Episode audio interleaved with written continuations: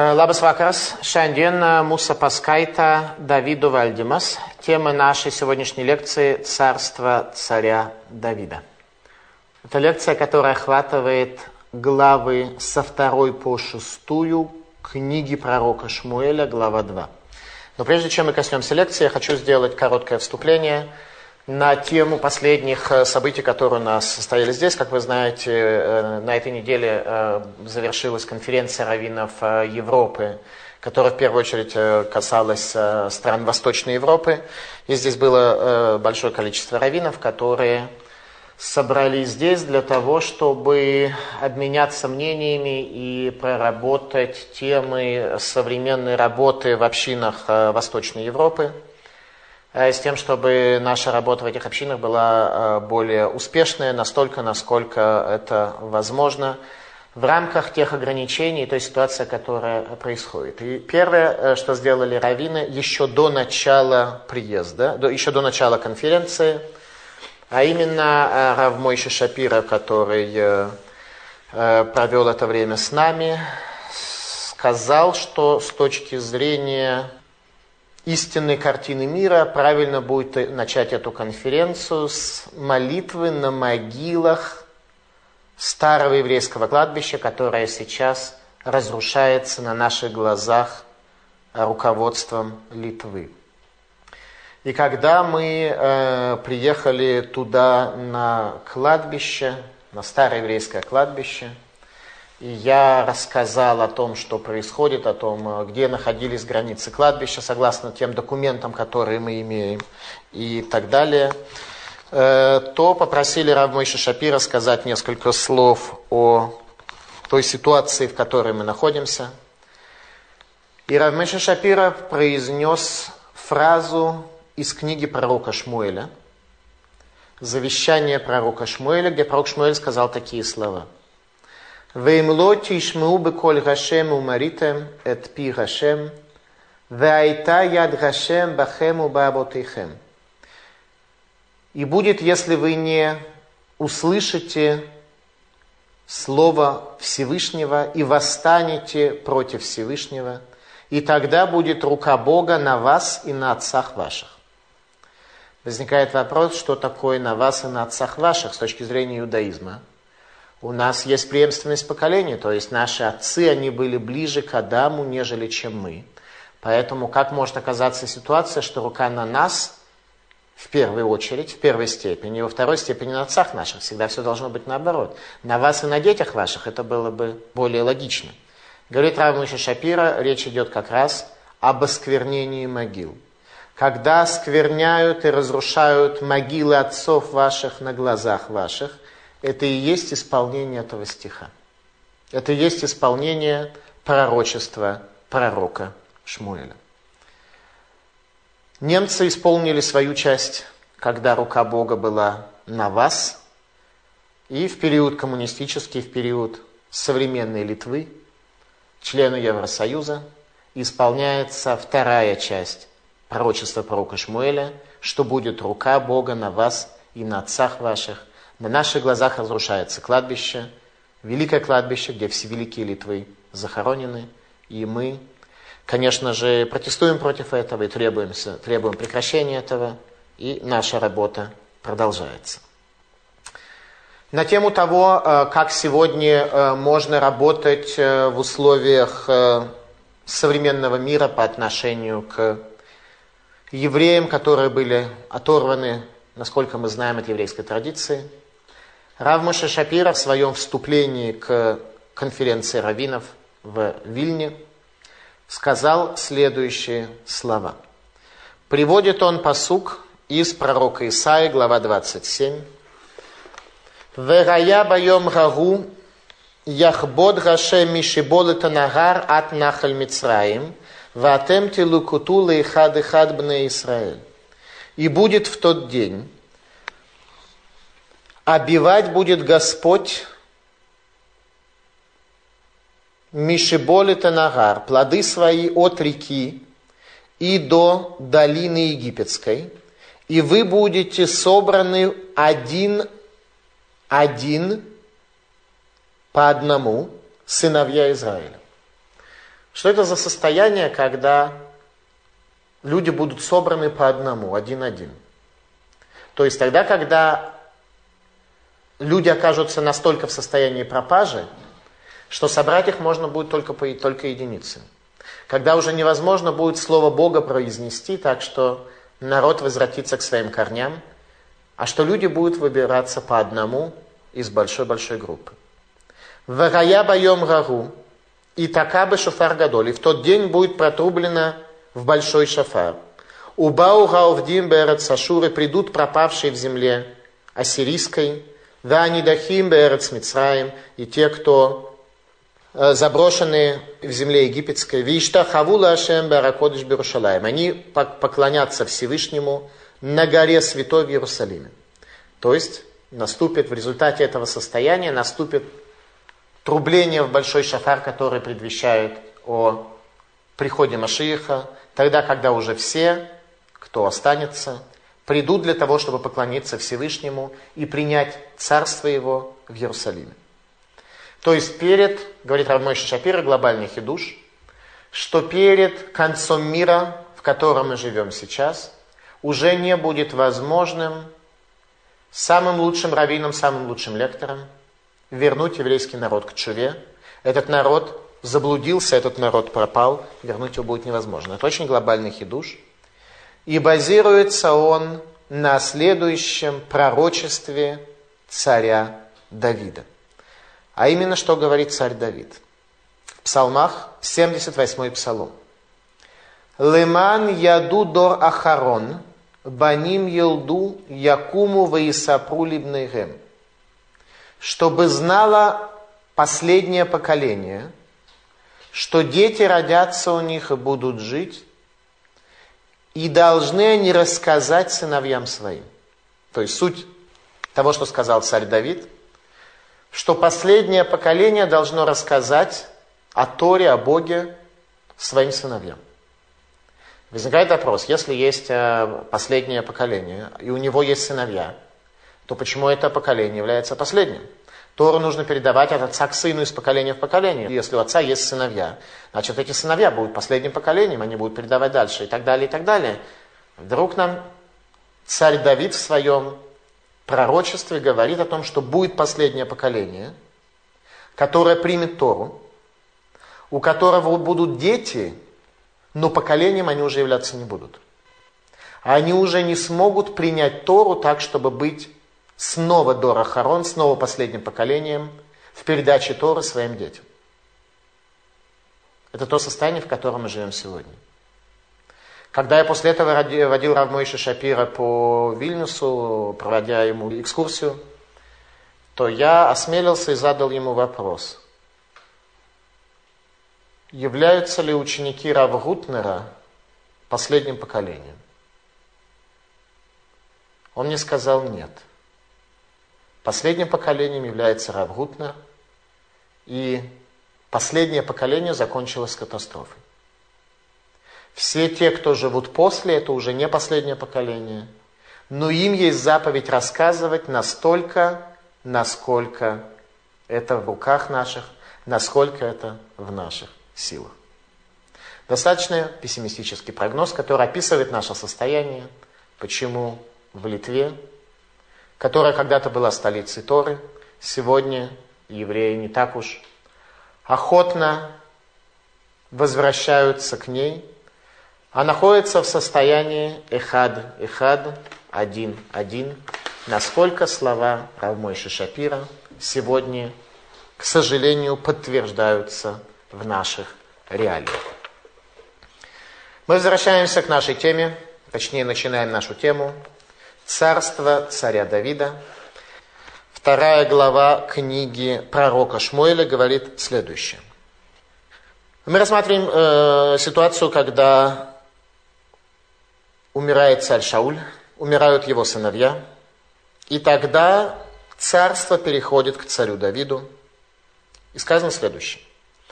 «И было после этого, вопросил Давид Господа, сказав, подняться ли мне в один из городов иудейских, и сказал ему Господь, поднимись. Вопрос был задан Урим, через Урим Ветумим, Всевышнему. И Всевышний дает ответ, чтобы царь Давид поднялся в Иудею.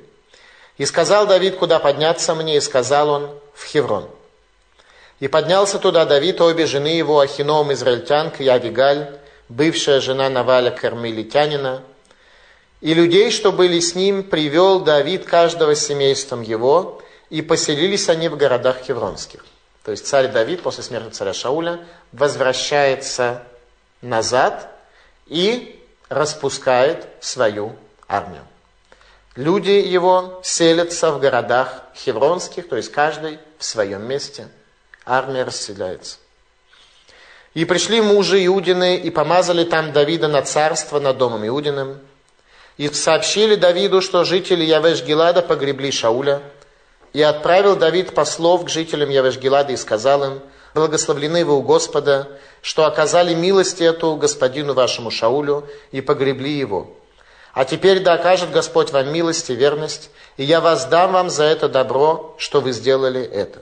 То есть первое, что делает царь Давид, это выражает благодарность тем людям, которые предали захоронению царя Шауля и его сыновей. И теперь да будут крепкие руки ваши, будьте мужественны, так как умер господин ваш Шауль, а меня помазал над собой на царство дом Иуды. Но Авнер, сын Неровый, начальник Шауля, взял Ишбошета, сына Шауля, и повел его в Маханаим. Что делает Авнер, бен Нервый, начальник царя Шауля? Назначает на царство над Израилем сына царя Шауля Ишбошета. С иврита это переводится как «человек стыда». Вместо Шауля, суть которого был человек славы, его свойство было год, слава, сын его текст называет Ишбошет, человек стыда. И поставил его царем над Геладом, и Ашури, и Израилем, и Ефраимом, и Беньямином, и над всем Израилем. Сорок лет было Ишбошету, сыну Шауля, когда он стал царем над Израилем, и два года царствовал он, только дом Иуда был за Давидом. И было всего времени, в которое Давид царствовал в Хевроне над домом Иудиным, семь лет и шесть месяцев. И вышел Авнер, сын Нера, со слугами Ишбошета, сына Шауля из Маханаима в Гивон, а Йоав, сын Цруи, со слугами Давида вышли и встретили их вместе у пруда Гивонского, и разместились те на одной стороне пруда, а эти на другой стороне пруда. И сказал Авнер Йоаву, пусть встанут юноши эти и позабавятся борьбою перед нами. И сказал Йоав, пусть встанут. И встали они, и вышли счетом двенадцать беньяминянин от Ишбошета, сына Шауля, двенадцати слуг Давида. И схватили они друг друга за голову, и вонзили мечи свои друг другу в бок, и пали вместе происходит единоборство, столь не свойственное еврейскому народу. Все 12 человек с каждой стороны погибают. И назвали это место, что в Гивоне Хилкат Ацурим, поле мечей. И произошла в этот день чрезвычайно жестокая битва, и поражен был слугами Давида Авнер с людьми израильскими. И были там три сына Цруи, Юава, Вишай и Асаэль, а Асаэль был легконог, как серна в поле. И погнался Асаэль за Авнером, и не уклонялся ни вправо, ни влево от следов Авнера. И оглянулся Авнер и сказал, ты ли это Асаэль? И сказал тот я. И сказал ему Авнер, сверни вправо или влево, и схвати себе одного из этих отроков, и возьми себе доспехи его. Но не захаяли Асаэль отставать от него. И опять сказал Авнер Асаэлю, отстань от меня, зачем мне повергать тебя мертвым на землю? И как мне показаться потом Юаву, брату твоему? Но тот не захотел оставить и ударил его Авнер задним концом копья в живот. И прошло копье сквозь него, и он упал там и умер на том же месте. И было каждый, кто подходил к тому месту, где пал и умер Асаэль, останавливался. И погнался Юав и Авишай за Авнером. Солнце уже зашло, когда они дошли до холма Амы, что против Геха по дороге к пустыне Гивонской. И собрались бенеминяне за Авнером, и составили один отряд – и стали на вершине холма. И возвал Авнер к Юаву и сказал, вечно ли будет убивать меч? Разве не знаешь ты, что горестны будут последствия? И до каких пор не скажешь ты людям, чтобы они перестали преследовать братьев своих? И сказал Юав, как жив Бог? Если бы ты не говорил, то еще с утра перестал бы каждый из людей преследовать брата своего. И затрубил Юав шафар, и остановился весь народ, и не преследовали больше израильтян и больше не сражались. Авнер же люди его шли по Араве всю ту ночь и перешли Ярден, и прошли весь Бетрон и пришли в Маханаим. А Йоа возвратился из погони за Авнером, собрал весь народ и не доставал из слуг Давида девятнадцати человек и Асаэля. Слуги же Давида избили Беньяминян и людей Авнера, и умерли 360 человек. И понесли Асаэля, и похоронили его в гробнице отца его, что в Бейтлехеме, и шли всю ту ночь Яв и люди его, и на рассвете пришли в Хеврон. Текст рассказывает нам о первом столкновении в рамках гражданской войны, которая оказывается внутри еврейского народа. Гражданская война, которая продолжается 7 лет. Начало царства царя Давида. Первый вопрос, который царь Давид задает Всевышнему, вопрос следующий. Идти ли мне в колено Егуда? В чем суть вопроса? Оставаться у филистимлян или идти в колено Иуда? Суть вопроса заключается в том, может быть еще не время для царства Давида.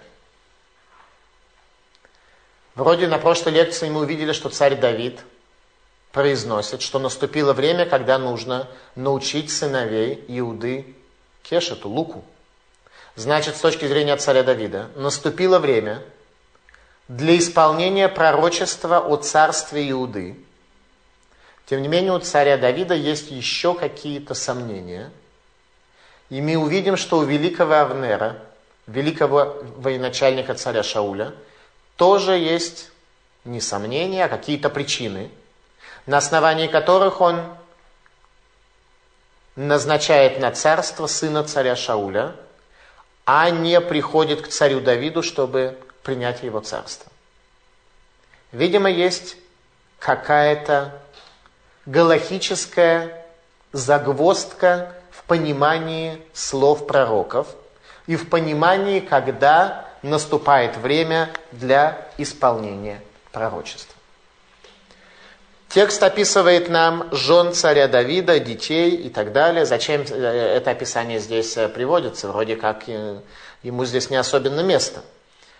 Все это пришло нам подчеркнуть, что вроде как наступило время для постоянства жизни царя Давида в Хевроне, поэтому приводится его семья. Семья – это элемент постоянства. Что делает царь Давид, когда Всевышний отвечает ему, что наступило действительно время, когда может он прийти в Иудею, наступило время для его царства. Царь Давид приходит в Хеврон, распускает свою армию, делает то же самое, что сделал царь Шауль для того, чтобы царство было гашгахи, чтобы оно было духовное, чтобы оно было божественное, а чтобы оно не было основано на силе армии и на власти человека. В результате, короткое время спустя, колено Иуды воцарило царя Давида на основании помазания пророком Шмуэлем царя Давида – и на основании пророчества о царстве Иуды. Что делает в это время Авнер?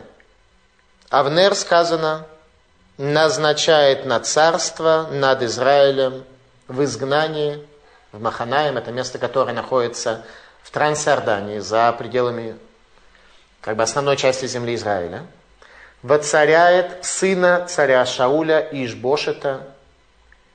Чем мотивировался Авнер? Почему в условиях захода солнца царя Шауля, в условиях захода солнца Великого Царства, он все-таки считает, что царем должен быть человек из колена Беньямина, а не из какого другого колена. В книге Берешит, 35 глава, сказано следующее – что когда Яков сражался с Сотаном в образе человека, Сотаном, который является ангелом Исава, и победил его, то он получил благословение от этого ангела, от сатана, от сатаны.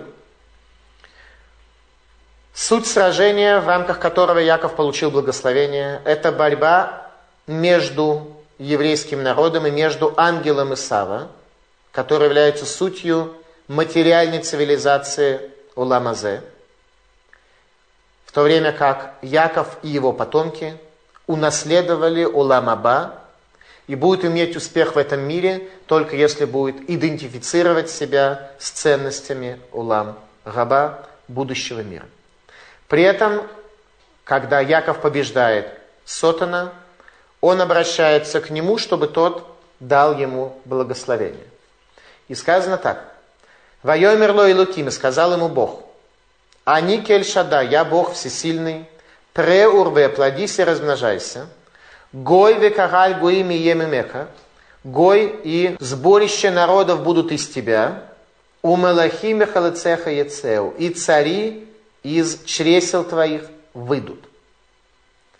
Речь шла о том, что Яков Авину будет плодиться и размножаться, и на тот момент у него рождается только один сын после этого благословения. Стало быть, получается, что цари должны выйти из этого сына, который родится после благословения, которое получает Яков, после победы над сатаной – только тот сын, который рождается после победы над Сотаном, он достоин того, чтобы из него произошли цари, которые смогут чудо сделать реальностью, а это и есть задача и функция колена Беньямина. У Малахи Мехалацеха Ецеу. Именно от этого сына выйдут цари, и написано цари во множественном числе. Не сказано царь один, царь Шауль а цари во множественном числе. Минимум два. Множественное число, минимум множественного числа – это два. На этом основании, на основании этого стиха, Авнер приходит к галахическому умозаключению, что толкование значения пророчества предполагает, что царей из династии Беньямина должно быть минимум два. Поэтому он назначает на царство Ишбошета – сына царя Шауля. Так или иначе мы видим здесь суть, что колено Бениамина и все колена Израиля не были готовы признать закат царства Бениамина и переход исторического процесса в другое русло, в русло царства Иуды.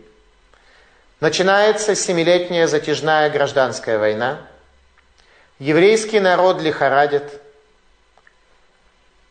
При этом надо отметить, что война, которая продолжалась 7 лет, гражданская, как об этом сказано в тексте, она на самом деле, ее аналога не было ни у одного народа мира, а именно первое действие, которое делает царь, царь Давид, выражает благодарность колену Беньямина за перезахоронение останков Шауля – и сыновей Шауля в колене Бениамина. Мы видим первое военное столкновение возле Гивона, где погибают, соответственно, 24 юноши, и после этого происходит сражение. Сражение это происходит именно в месте Гивон, как отмечают комментаторы. Там, где живут гивонитяне, те самые, которые обманули еврейский народ. Хивицы, народ Хивим, хивицы – которые с обманом пришли, обманули еврейский народ, что они издалека и хотят заключить с нами союз. И в результате этого обмана они оказали влияние на еврейский народ, так что Гивон, место их проживания, стало максимальным местом сокрытия божественности. Именно там и только там и могло произойти такое сражение, о котором идет речь. Гивон – это столица пятой колонны – место сокрытия духовной связи между Богом и Израилем. История с Асаэлем. Асаэль, брат Юава, министр обороны царя Давида, преследует Авнера. Авнер не хотел убивать Асаэля. Видимо, по причине каких-то особых сентиментов это нельзя назвать по причине особого уважения к этому человеку. И Авнер, о котором сказано, что по его силе, духовной и физической, легче было сдвинуть стену трехметровой толщины, чем ногу Авнера. Там, где Авнера есть какая-то позиция, нельзя сдвинуть ничем. Этот Авнер убегает и просит, не беги за мной, зачем мне убивать тебя? И как я смогу посмотреть в глаза брату твоему? То есть Авнер убегает, чтобы не потому, что он боится Асаэля. Не было равному Авнера, как скажет потом царь Давид. Он убегает, чтобы не убить того, кто преследует его. И упрашивает его, и молит его, чтобы тот не бежал за ним. Кто же такой был Асаэль? Кто такой был Асаэль? Мидраш рассказывает о нем, что текст пророка говорит, что он кальбераглаем, чтобы он легок ногами, как серна. Мидраш говорит, что Асаэль имел ноги Адама, первого человека. Функция ног в Шульханарухе сказано, что каждый человек должен обладать способностями и свойствами, которые являются ярко выраженными у некоторых животных. Одно из них это радская цви, обладая способностью бежать как олень, а именно с легкостью оленя исполнить волю Бога твоего. Вот таким человеком был Асаэль. Он не был баскетболистом и не был бегуном на дистанции с препятствиями. Асаэль имел ноги первого человека, когда, которые никогда не были утомлены в исполнении воли Всевышнего своего. Но против него стоит Авнер, великий в еврейском народе, второй после царя.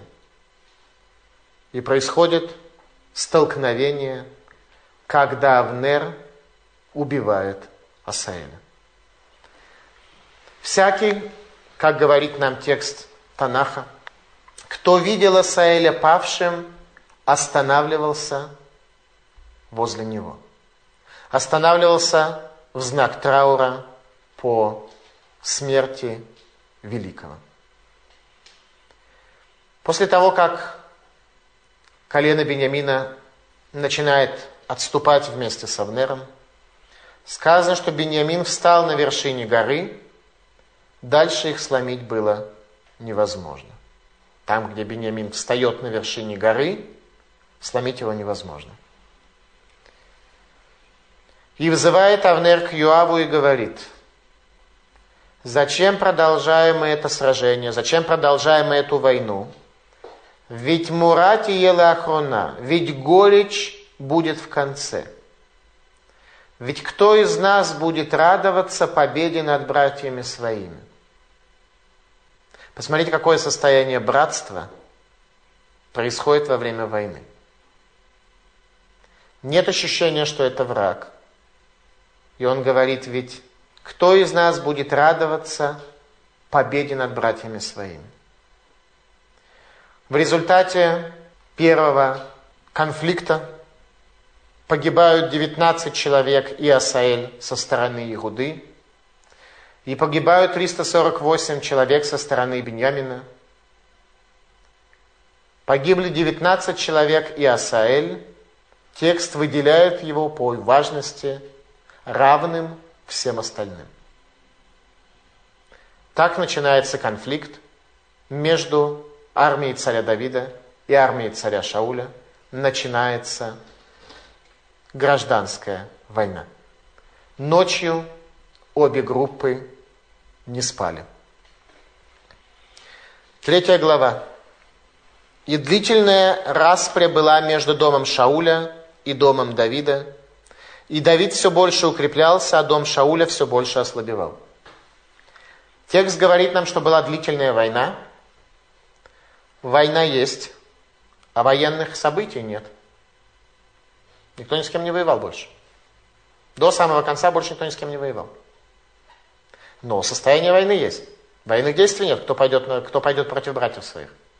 Был некий сбой, который начался в Гивоне и привел к кровопролитию. Война продолжается, военных действий нет. Никто не идет убивать братьев своих. Об этом и сказано, что не было такой... Ни один народ не может сослаться на э, такую войну в своей истории. Царь Давид ждет принятия своего царства коленами Израиля, ждет, пока весь Израиль придет к нему, поняв, что наступило уже время для царства Иуды. Третья глава говорит нам следующее. И вот, когда была распря между домом Шауля и домом Давида, то Авнер поддерживал дом Шауля. А у Шауля была наложница по имени Рицпа, дочь Аи, и сказал Ишбошет Авнеру, зачем ты вошел к наложнице отца моего? То есть э, Ишбошет выразил определенные подозрения на тему великого Авнера, что он пришел к э, наложнице отца его, к наложнице царя Шауля. И сильно вспылил Авнер из-за слов Ишбошета и сказал, «Разве я собачья голова в Иудее? Неужели отныне буду я делать добро дому Шауля, отца твоего, братьям его и друзьям его?» Тут Авнер понимает, что если к нему могли прийти с таким подозрением, он понимает, что не с кем говорить. Он понимает, что это уже не царство. Он понимает, что если сын царя Шауля в состоянии его подозревать в таком, то это означает, что он просто не умеет читать картину мира. Пусть так накажет Бог Авнера, еще усилит наказание, говорит Авнер, если я не сделаю то, о чем клялся Господь Давиду, отнять царство у дома Шауля и утвердить престол Давида в Израиле, в Иудею от Дана до Бершева. Теперь что понимает Авнер? Он понимает, что благословение, которое было дано о царях, о том, что не один царь, а два царя произойдут, оно обусловленное. Оно обусловлено тем, что царь Шауль сможет удержать свое царство.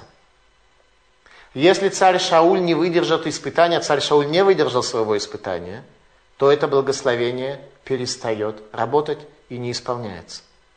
Поэтому понимает он, что назначение Ишбошета было ошибкой ретроактивно. И не мог больше Ишбошет ответить ни слова Авнеру, так как боялся его. И послал Авнер от себя послов к Давиду сказать, чья это земля? Заключи союз со мной, и вот рука моя будет с тобой, чтобы обратить к тебе весь Израиль. И сказал он, хорошо, я заключу с тобой союз, только одной вещи потребую я от тебя. Ты не увидишь лица моего, если не приведешь Михаль, дочь Шауля, когда придешь увидеться со мной. И послал Давид послов к Ишбошету, сына Шауля, сказать, отдай жену мою Михаль, которую я получил в супружество за крайнюю плоть ста филистимлян. То что происходит, смотрите. Царь Давид требует возвращения жены, об этом у нас была целая лекция, мы это обсуждали, не будем сейчас повторяться. И одновременно с этим царь Давид посылает послов к Ишбошету для того, чтобы лоли в гобы кводо, для того, чтобы не обидеть его, и обращается как бы с просьбой к Ишбошету, как бы как к царю. Это пришло нам показать, насколько царь Давид был скромен, насколько царь Давид был деликатен. И несмотря на то, что он знал и понимал, ему Всевышний ответил через Урим Ветумим, что наступило время его царства в Хевроне, тем не менее царь Давид посылает к Ишбошету, а не ведет переговоры только с Авнером для того, чтобы оказать ему почет. Это лишний раз учит нас тому, как мы должны относиться к людям. И послал Ишбошет взять ее от мужа, от Палтия, сына Лаиша, и пошел тот за нею, следуя с плачем до Бахурим. Тут сказал ему Авнер, ступай назад, и тот возвратился. Мы это изучали, поэтому не будем повторять. И был у Авнера такой разговор со старейшинами Израиля. Вчера и третьего дня вы хотели, чтобы Давид был царем над вами. А теперь действуйте, ибо Господь сказал Давиду так, «Рукою Давида, раба моего, я спасу народ мой Израиль от руки филистимлян, и от руки всех врагов его. То есть вся суть вопроса была такая, какое царство спасает от филистимлян? Нам может на первый взгляд показаться, что филистимляне это объективный враг, который евреев притесняет, преследует и прочее. Значит, нам нужен какой-то там э, царь, который с проблемой свяжется, какой, справится, какой там у нас э, враг находится. Филистимляне это не обрезанность. И суть победы филистим, над филистимлянами может быть только победой посредством чуда, посредством того, что Ашгахат, Абуре, что божественное раскрывается над евреями, демонстрируя руку Всевышнего, когда исполняются сказанные в Торе о том, что Всевышний будет спасать народ наш от врагов наших. И пошел Авнер в Хеврон, чтобы пересказать также Давиду все, что желает Израиль и весь дом Бениамина. И пришел Авнер к Давиду в Хеврон, и с ним 20 человек – и устроил Давид пир для Авнера и для людей, которые были с ним. И сказал Авнер Давиду, поднимусь я и пойду и соберу господину моему царю всех израильтян. И они заключат с тобою союз, и будешь ты царствовать по воле души твоей. И отпустил Давид Авнера, и ушел он с миром. И вот слуги Давида и Юав пришли из похода и принесли с собой богатую добычу. Но Авнера не было с Давидом в Хевроне, ибо тот отпустил его, и он ушел с миром. Когда пришел Юав и все войско, которое с ним, то Юаву рассказали, приходил Авнер, сын Нера, к царю, и тот отпустил его, и он ушел с миром. И пришел Юав к царю и сказал, что ты сделал. Вот приходил к тебе Авнер, зачем же ты отпустил его, и он ушел. Ты ведь знаешь Авнера, сына Нера, он же улестить тебя пришел, и выведать твои выходы и входы, и разведать все, что ты делаешь. И вышел Юав от Давида и послал нарочных за Авнером, и возвратили они его отбор Асира. Давид же этого не знал.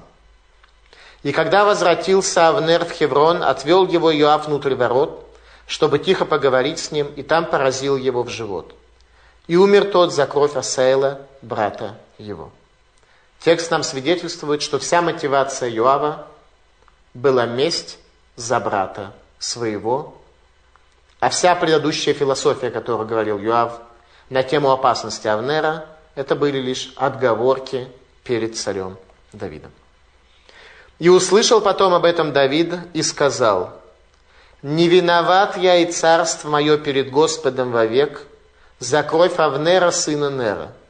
Да падет она на голову Юава и на весь дом отца его, и да не переведется в доме Юава ни слезоточивый, ни прокаженный, не опирающийся на палку, не падающий от меча, не нуждающийся в хлебе. Царь Давид проклинает Йоава и его потомство за то, что он сделал. Своего верного министра обороны, который стоял с царем Давидом, который прошел все испытания, которые прошел царь Давид, царь Давид проклинает за то зло, которое он увидел в сердце Юава. Йоав же и Авишай, брат его, убили Авнера за то, что он умертвил Асаэля, брата их, в битве при Гивоне. Текст нам подчеркивает еще раз, что истинной мотивацией Йоава не были интересы царства Давида и понимание, что такое царство Всевышнего. И сказал Давид Юаву и всему народу, бывшему с ним, разделите одежды ваши и опояжьтесь вретищем, и плачьте над Авнером. Плач – это состояние траура. Царь Давид был в состоянии траура о гибели великого Авнера. И царь Давид шел за смертным одром его. И когда погребали Авнера в Хевроне, то царь рыдал в голос и плакал над могилой Авнера, и плакал весь народ – и плакал царь о Авнере и сказал, смертью ли подлого умирать Авнеру? Руки твои не были связаны, ноги твои не были в оковах. Ты пал, как падают от рук злодеев, и снова заплакал о нем весь народ. И пришел весь народ предложить Давиду поесть, пока еще продолжается день. Но Давид поклялся, сказав, пусть так накажет меня Бог и еще усилит наказание, если до захода солнца вкушу я хлеба или чего-нибудь другого. И весь народ понял это, и понравилось им это. как нравилось народу все, что делал царь. И узнал в тот день весь народ и весь Израиль, что не от царя исходит убиение Авнера, сына Нера. Весь народ, все колена Израиля понимают, что это не от царя. Когда ты видишь искренность, и уж от такого человека, как царь Давид, ты понимаешь, что не от царя исходило указание об убийстве Авнера.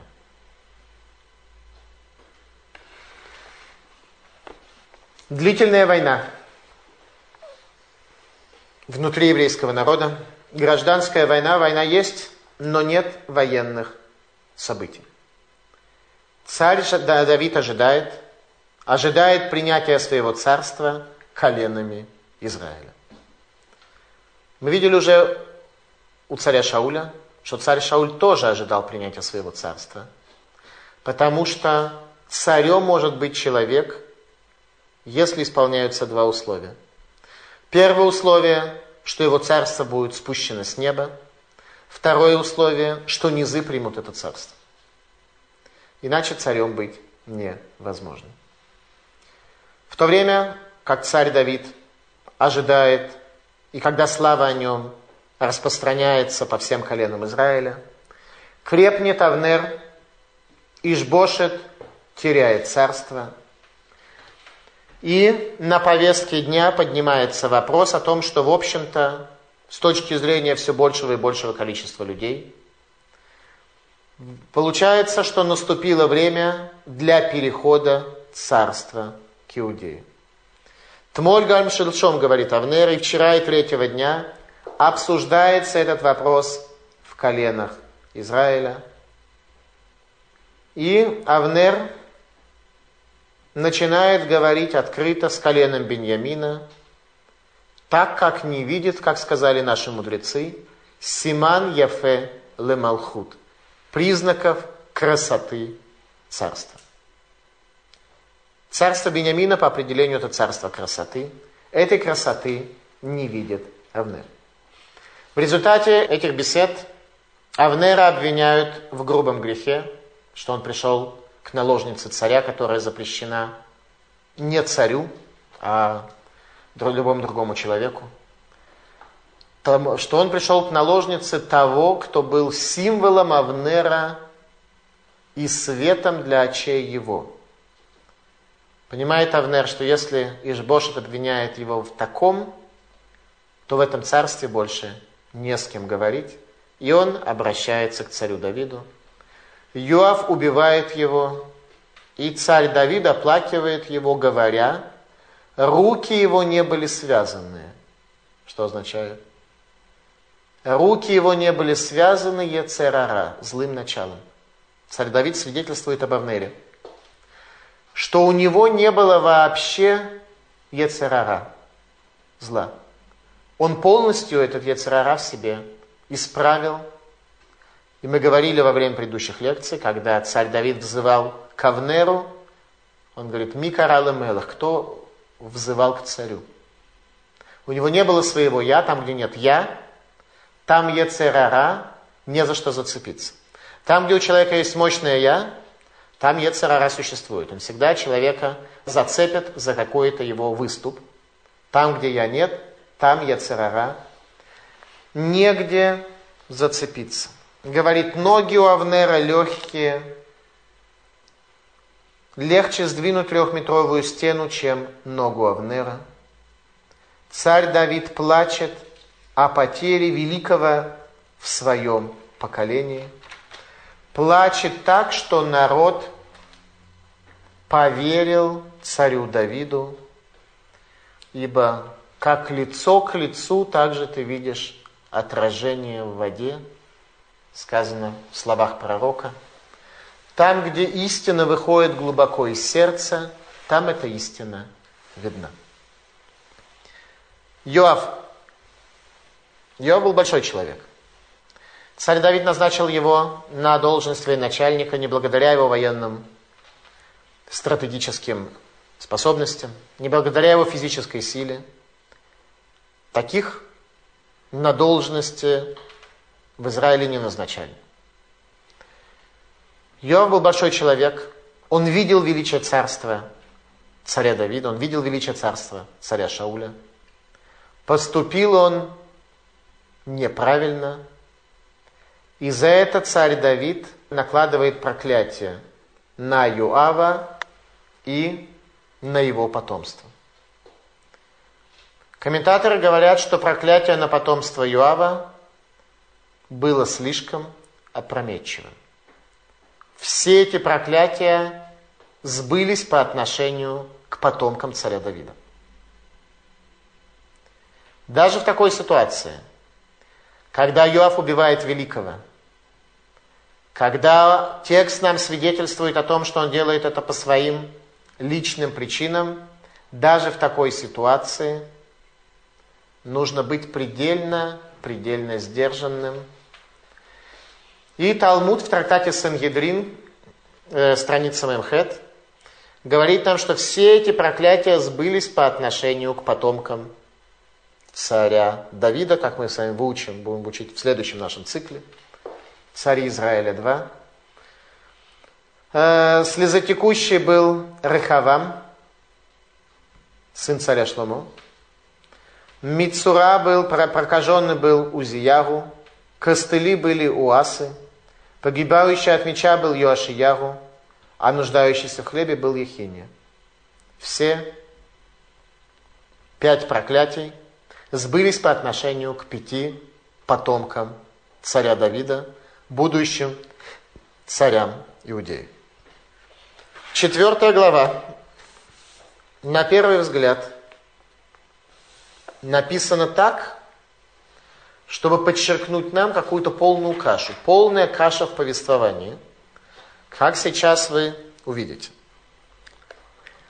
И услышал сын Шауля, что умер Авнер в Хевроне.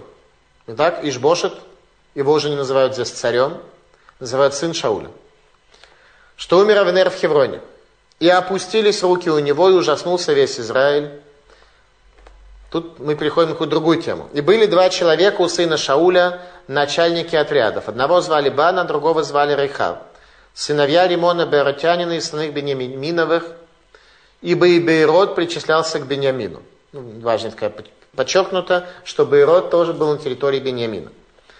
И убежали беротяне в Гитаим и остались там жить до сего дня. Теперь приходим на другую тему.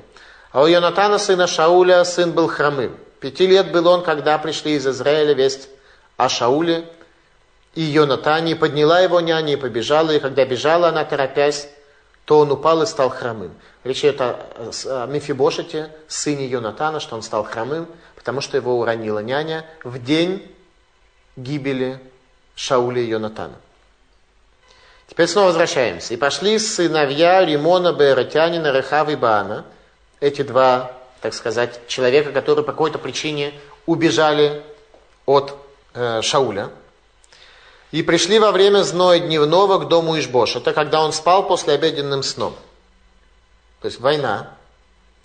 Царь спит после обеденным сном. И два человека пришли. И вошли они в дом его, как будто за получением пшеницы. Пшеницу какую-то. Полный хаос. Обратите внимание, повествование, такого повествования мы еще не видели в тексте. Какую-то пшеницу и пошли получать э, у Ишбошета. Он, он э, был заведующий складом по выдаче пшеницы. И поразили его в живот, и убежал Рехав и Баане, брат его. Когда вошли они в дом, то он лежал на постели своей, в спальне своей, поразили они его, опять снова повторение какое-то, и умертвили его, и сняли с него голову, и взяли голову его, шли через Зараву всю ночь. И принесли голову Ишбошета к Давиду в Хеврон, и сказали, вот голова Ишбошета, врага твоего, и так далее. Ну и царь Давид, естественно, за убийство, казнит их, сказав, что тот, кто мне принес весть о гибели царя Шауля, его казнил я. А вы, когда убили невинного человека, говорит царь Давид, разве вам не положена смертная казнь и тоже казнит их? Что здесь происходит? Какая-то полная каша в повествовании. Двое пришли за пшеницей, куда-то они убегали. Мефибошет инвалид – они убили, потом они что-то принесли, потом снова ушли, потом отрезали голову, потом снова куда-то пошли. Закат царства Шауля. Там, где закат царства Шауля, там уже получается полный хаос. Текст сам специально привел вот эту кашу, показать, насколько все причинно-следственные связи, насколько вся картина стала искажена. Разгар гражданской войны. Царь э, Ишбошет спит у себя дома без охраны. Так что любой человек может к нему прийти домой. Возникает вопрос, а зачем нужна охрана? Кто нападет? Все, все ведь евреи. Царь Давид нападет и убьет Ишбошета. Такого опасения нет. Стало быть, нет никакой потребности в охране. Но два урода все-таки нашлись. Нашлись эти два рода, которые от царя Шауля, от великого царства царя Шауля, убегают к филистимлянам. Вот это суть уродства.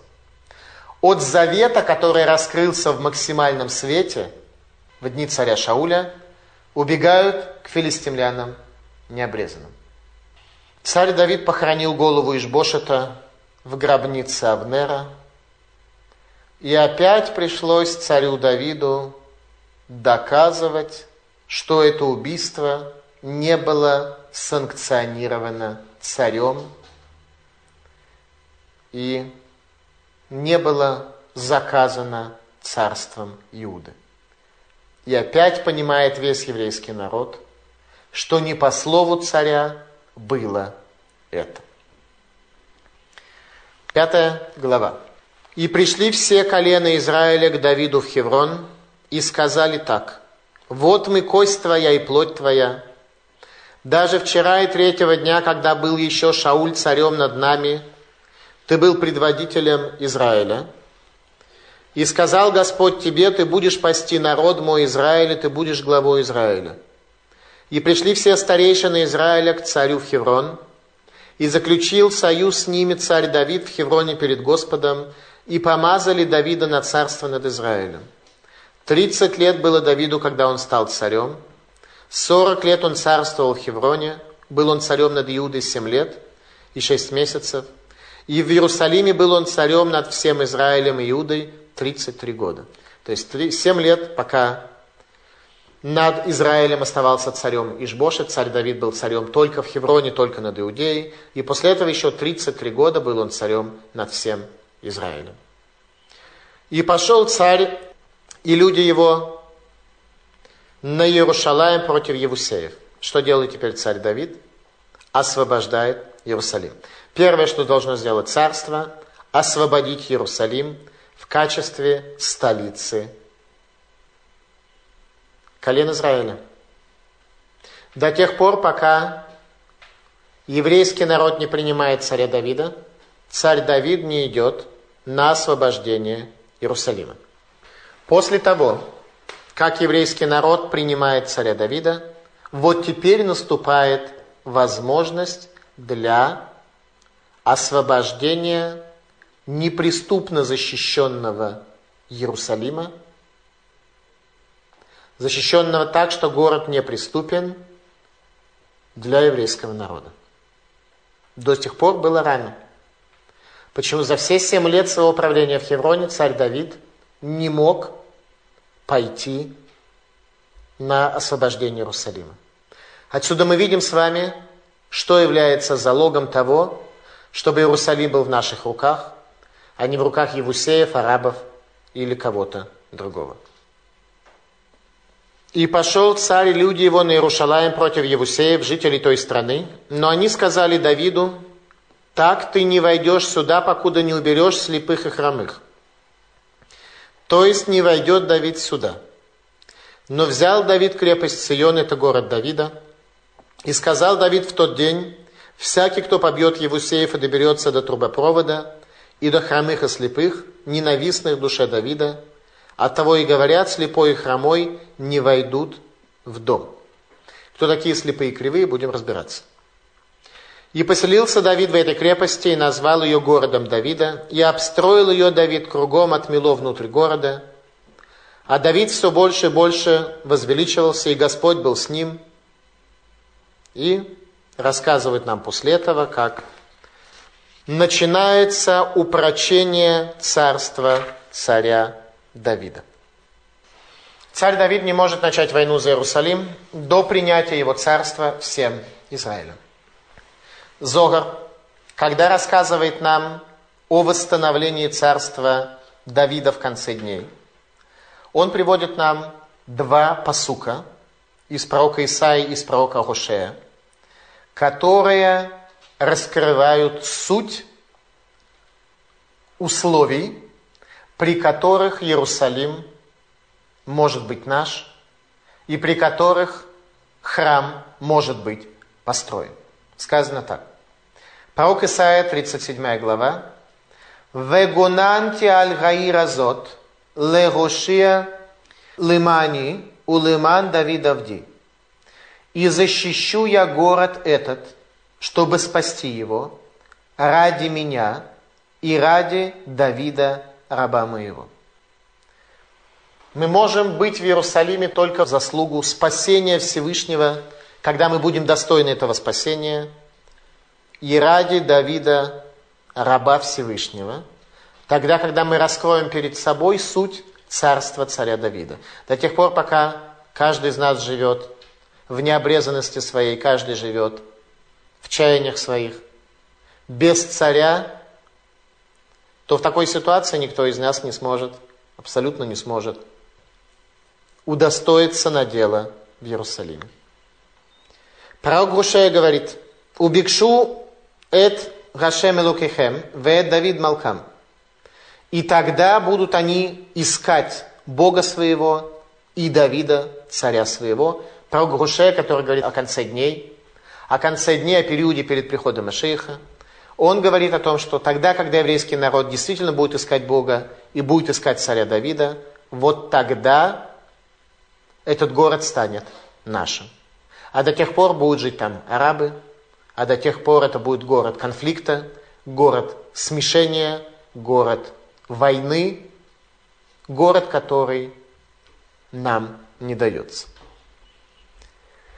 Иерусалим – это столица еврейского народа, город, который принадлежит всем коленам. Иерусалим не разделен на колено, он принадлежит всем коленам – и он расположен между Иудеей и Беньямином. И условия перехода Иерусалима к евреям там и тогда возможен, и только тогда, когда Гашем будет имо, когда Бог будет с еврейским народом. Что говорят филистимляне? Э, что говорят, точнее, евусеи, которые живут э, в Иерусалиме?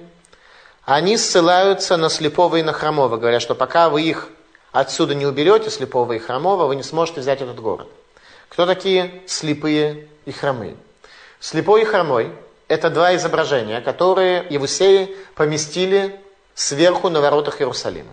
Было два барельефа, один из них был слепой, а второй был хромой. Слепой – это Ицхак, который стал слепым, когда во время испытания Авраама, о жертвоприношении Ицхака, плакали ангелы, и слезы ангелов попали в глаза Ицхаку. А хромой это Яков, который стал хромым как раз во время сражения с этим ангелом Исава, который и передает ему благословение на царство. И вдруг оказывается, что Евусей, помещают два этих изображения на своих воротах. Ицхака и Якова, слепого и хромого. И говорят царю Давиду, что до тех пор, пока вы не сможете удалить эти изображения, вам не взять город. Что имеется в виду? Имеется в виду следующее, как объясняют комментаторы, что Евусеи прослеживали свою связь с филистимлянами.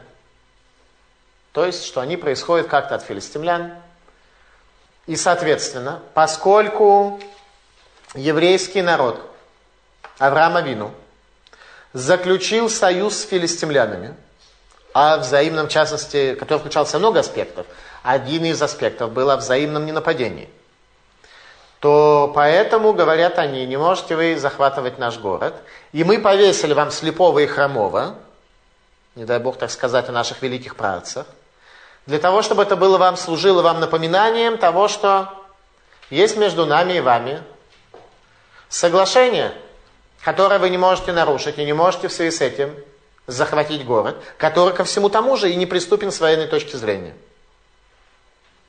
Царь Давид продолжает осаду, несмотря ни на что. Почему? Во-первых, соглашение, которое было между евреями и филистимлянами, было актуальным только на четыре поколения. Только на четыре поколения. Почему? Филистимляне на больше не были готовы. Потому что они сказали, прямо в Торе написано, чтобы и ты, говорит Авимелах, царь филистимлян, и ты не соврешь ни внуку моему, ни правнуку моему. А о большем филистимляне не говорили. Четыре поколения. Четыре поколения на тот момент уже давно прошли.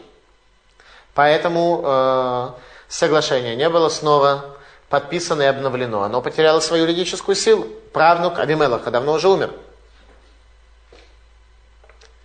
Царь Давид захватывает Иерусалим. Как он это сделал? Как можно захватить неприступный город? Есть, э, поскольку здесь упоминается труба, есть попытки объяснить, э, что труба, а к тому же во время археологических раскопок э, города Ивус, древнего Иерусалима, были найдены подземные сооружения, трубопровод, по которому можно было подняться в город. Есть попытка объяснить, что слепые и хромы это на самом деле водочерпи, которые черпали эту воду, и когда царь Давид перерезал этот трубопровод, то они остались без работы, поэтому они так все проклинали, ругались и так далее, больше всех – на самом деле Мидраж дает нам самый сущностный комментарий на то, как был захвачен Иерусалим. Мидраж говорит следующее. Йоав, военачальник царя Давида, согнул дерево кипарис. Взял целое дерево кипарис, согнул его, а кипарис он гибкий, прыгнул на стену, то есть Кипарис его как проща закинул на стену. Он один победил всех и открыл ворота. Тот самый Йоав, бен Цруя, которого проклинает царь Давид. Он один при помощи использования кипарисовой технологии поднимается в город побеждает. Пророк Гушея описывает нам технологию кипариса. Что это такое? Как при помощи кипарисов можно захватывать города? Пророк Гушея об этом говорит в 14 главе. Они киберош раанан. Я, как кипарис, бодрый, свежий. Что имеется в виду? Мидраж говорит, что кипарис это очень гибкое дерево оно подлежит сгибанию от вершины к корню. Можно взять дерево, согнуть его от вершины к корню. Оно становится очень пружинистое и очень подлежащее сгибанию. Поэтому город передается тому, город Иерусалим передается тому, кто дака вышафель руах, кто принижен и не горд духом своим. Такой человек может захватить Иерусалим. Об этом говорит пророк Исаия. Тахат ганаацуц ялеберош. Эти слова мы читаем в дни поста. Вместо тернов поднимется кипарис. Вместо колючек, которыми ты иногда бываешь полон, поднимется кипарис, если ты сможешь изменить себя – кто может освободить Иерусалим? Праведник, который сгибает корню свою яцерара, свое злое начало. Такому человеку удастся освободить Иерусалим и проникнуть в Иерусалим во всех концепциях. Праведник, который может согнуть корню свое злое начало. Вы задаете вопрос, а при чем здесь Юав? Иов был большой человек, это мы с вами знаем. Маленькие в тонах не попадали.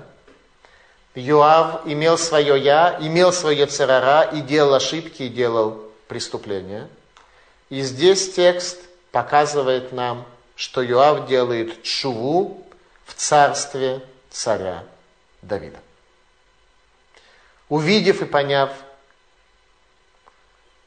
Йоав сгибает себя, как кипарис, исправляет себя, и благодаря этому он освобождает Иерусалим. Теперь царь Давид ведет войны с филистимлянами.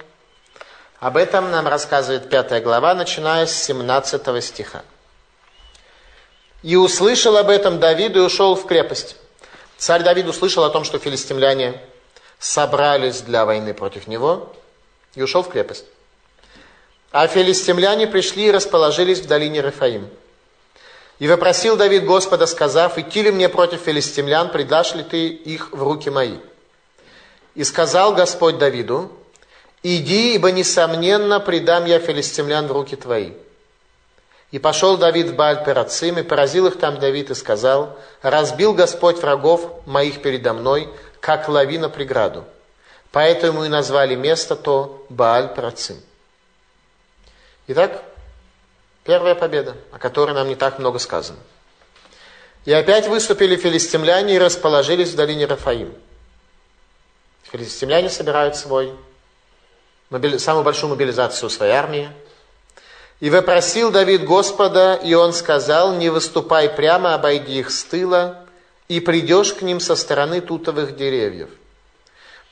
И будет, когда услышишь звук шагов в вершинах деревьев – Тогда устремись, ибо вышел Господь тогда перед тобою, чтобы поразить стан филистимлянский. И сделал Давид, как повелел ему Господь, и поразил филистимлян от Гивы до входа в Геза.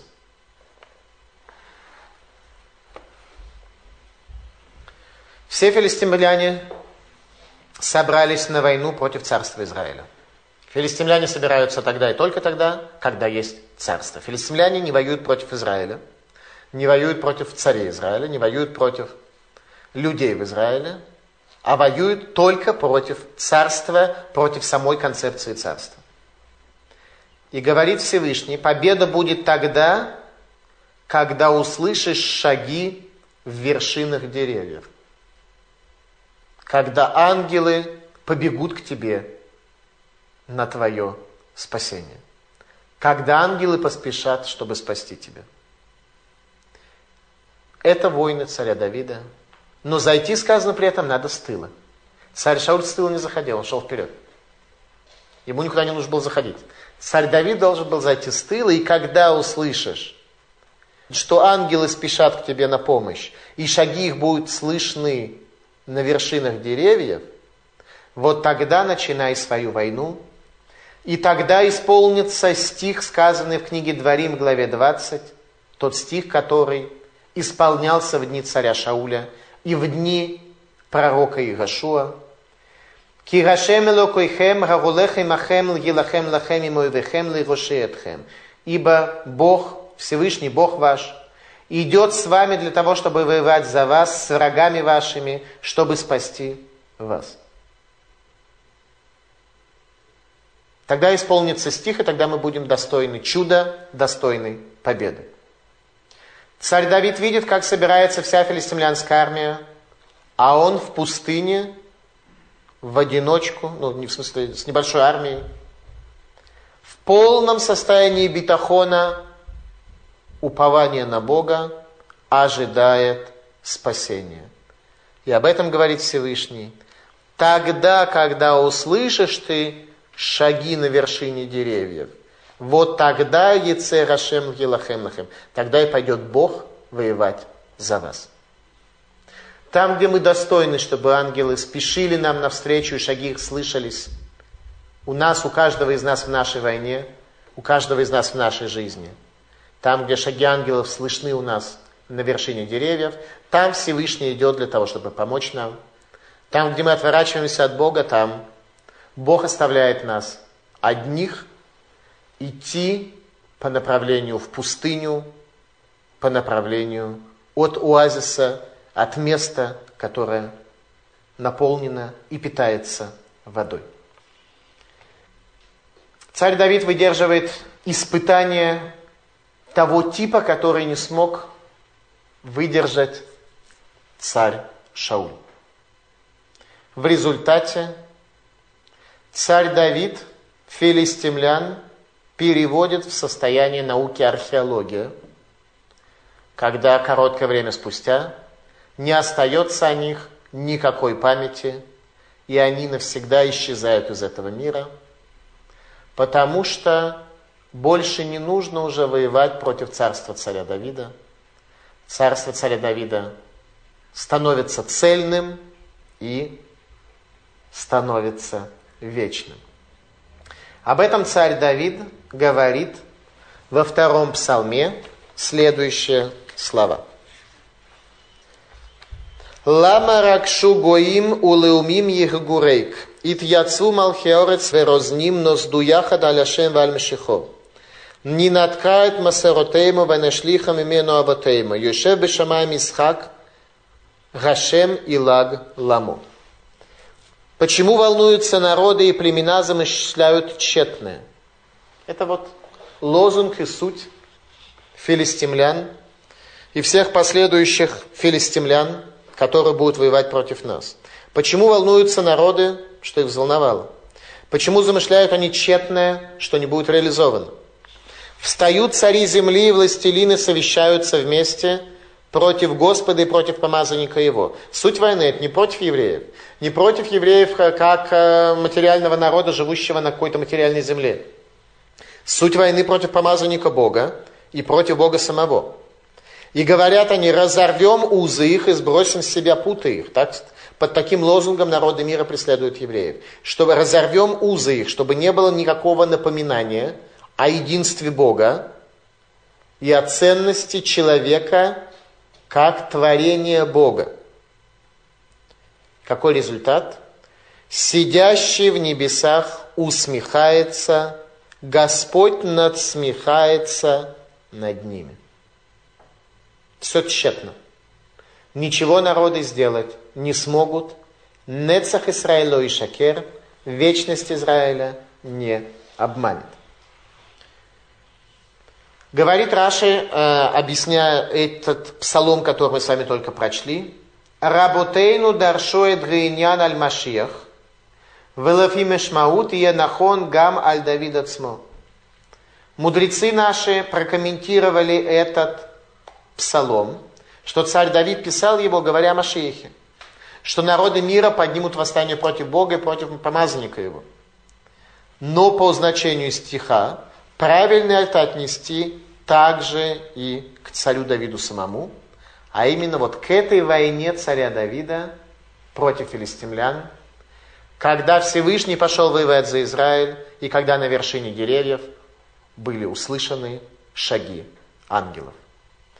Точно так будет проходить война Гога и Магога, когда народы выйдут против Бога и против помазанника его.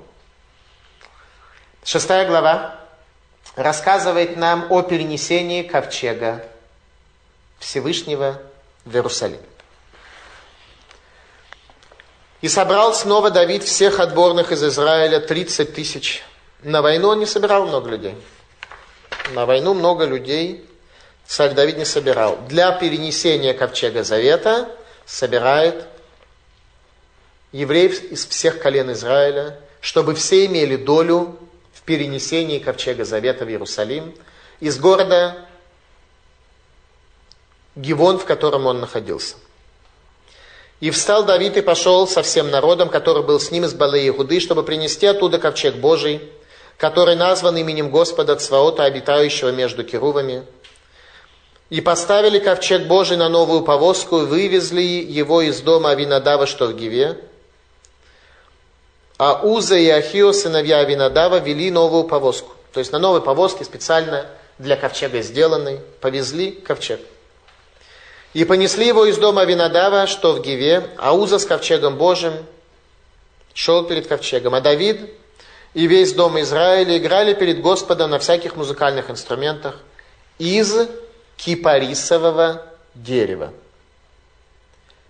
Царь Давид свои музыкальные инструменты, на которых он играл, делал из кипарисового дерева.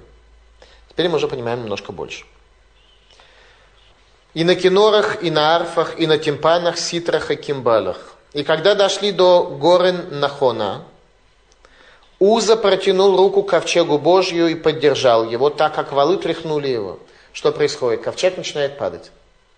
И Уза, который стоит рядом, он э, решил поддержать падающий ковчег, чтобы он не упал с телеги. И воспылал гнев Господа на Узу, и поразил его там Бог за его оплошность, и умер он там у ковчега Божия. Человек, который поддержал ковчег от падения, поднимается гнев Всевышний на него, и он умерщвляет Узу. Понятно, да? Или требуется как-то это немножко разъяснить? Можно немножко разъяснить, да? Так, так, Хорошо, немножко разъясним. Читаем пока дальше. «И опечалился Давид, что Господь побил Узу, и назвал то место ныне Перецуза». То есть это место было названо, как написано, до сегодня. Перецуза. То есть это место вошло в историю. Тогда людям тоже казалось, что нужно разъяснить. И после того, как они это разъяснили, это место вошло в историю, так что его во все поколения помнили, что вот именно здесь такое произошло. И устрашился Давид Господа в тот день и сказал, как прибыть мне к ковчегу Господню. И в тот день в результате этого страх Ираташем, царя Давида, страх перед Богом и понимание величия Бога пришло на совершенно другой, более высокий уровень.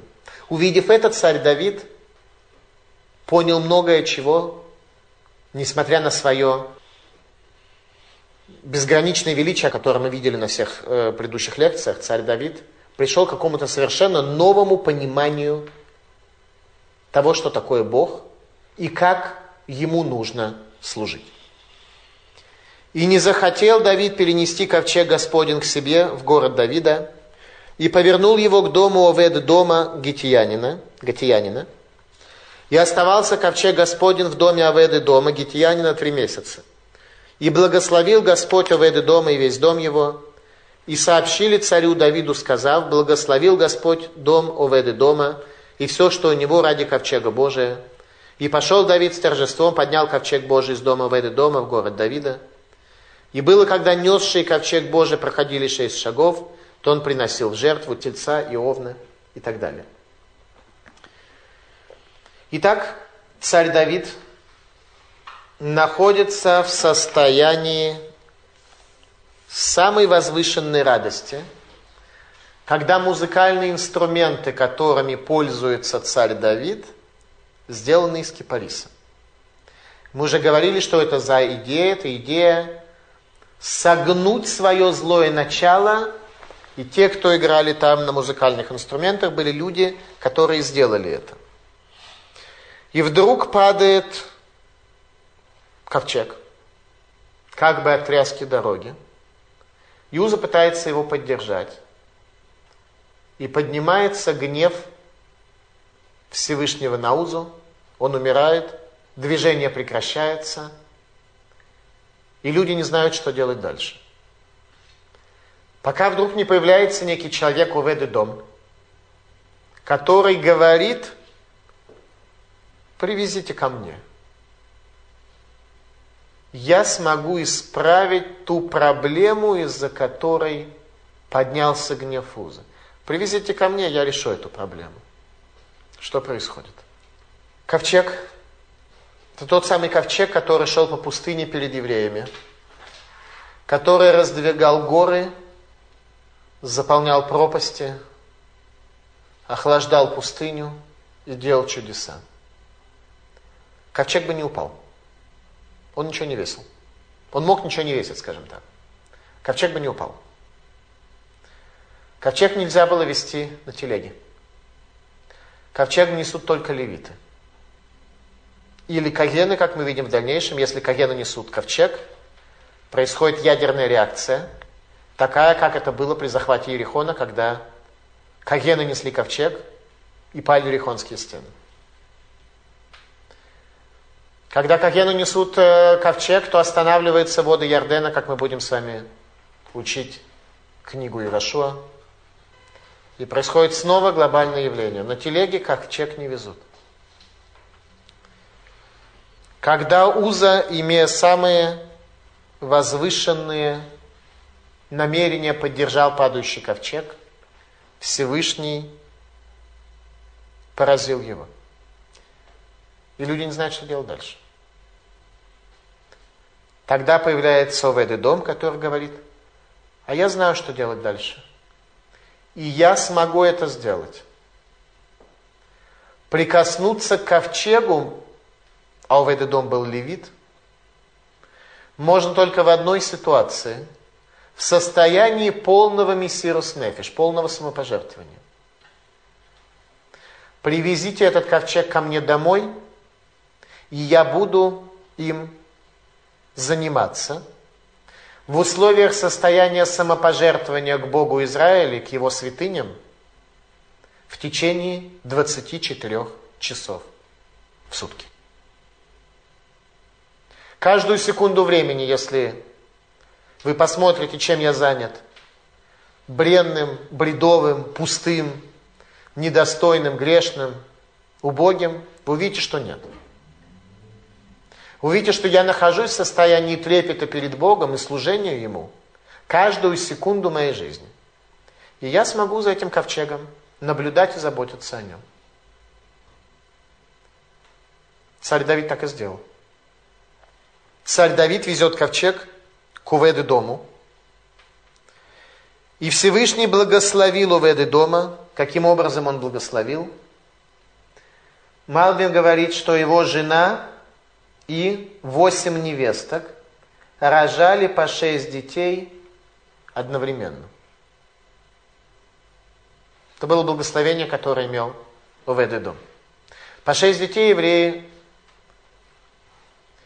получали в Египте, когда там в условиях рабства женщины в условиях мессирус нефиш, самопожертвования, обеспечили сохранность еврейского народа.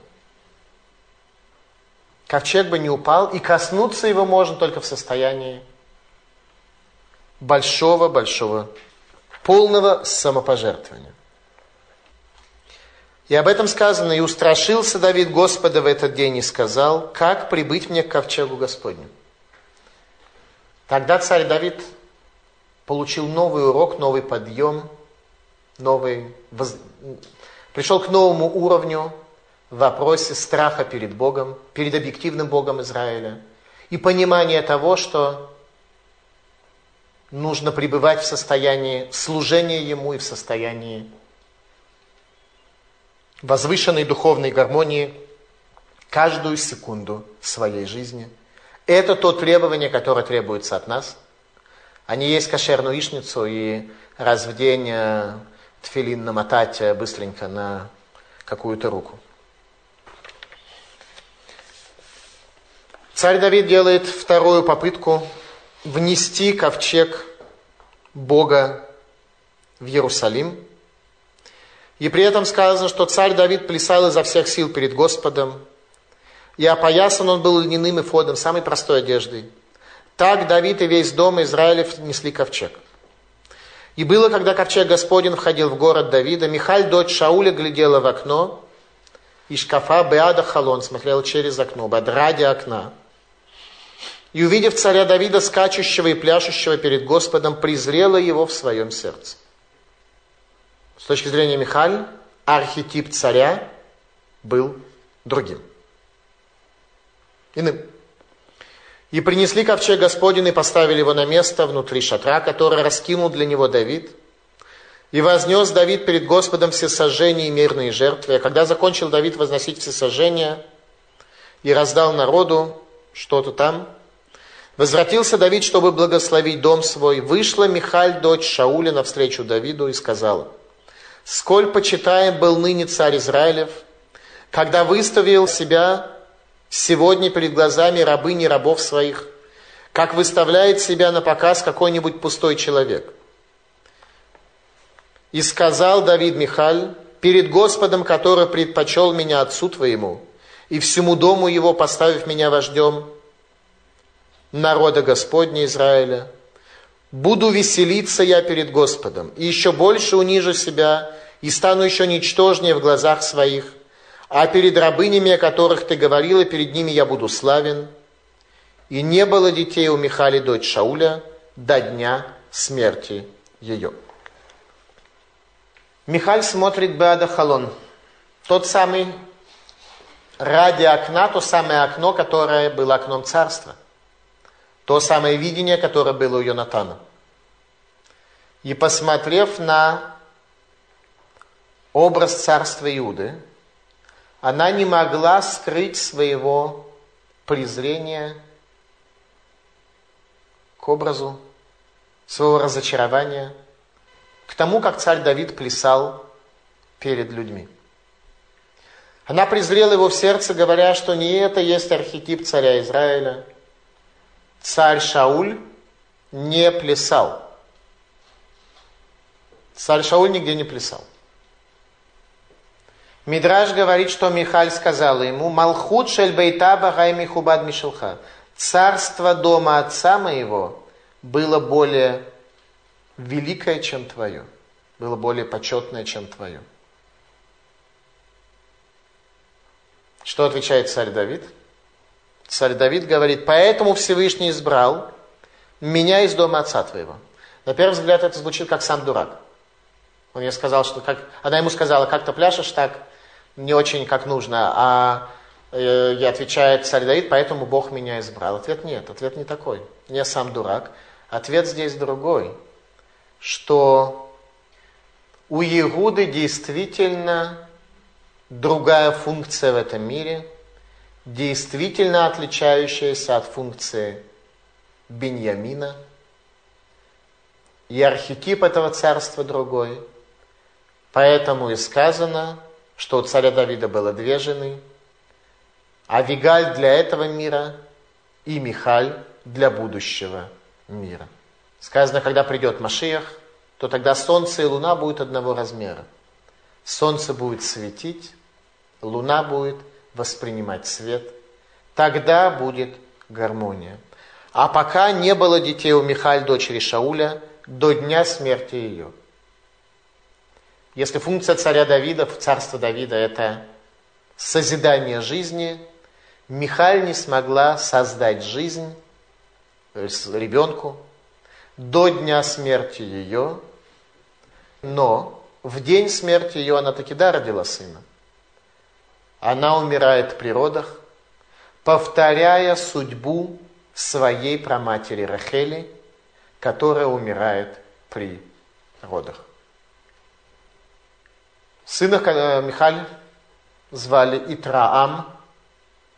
Я не смог найти про него что-то в тексте, но само имя, оно обычно раскрывает до какой-то степени суть. Итраам – это гром, тот человек, видимо, который каким-то образом произвел гром внутри еврейского народа. Спасибо за внимание. Пожалуйста, вопрос. Мог ли Давид не знать, как следует переносить ковчег? То, что мы знаем, а он его перемещал на повозке.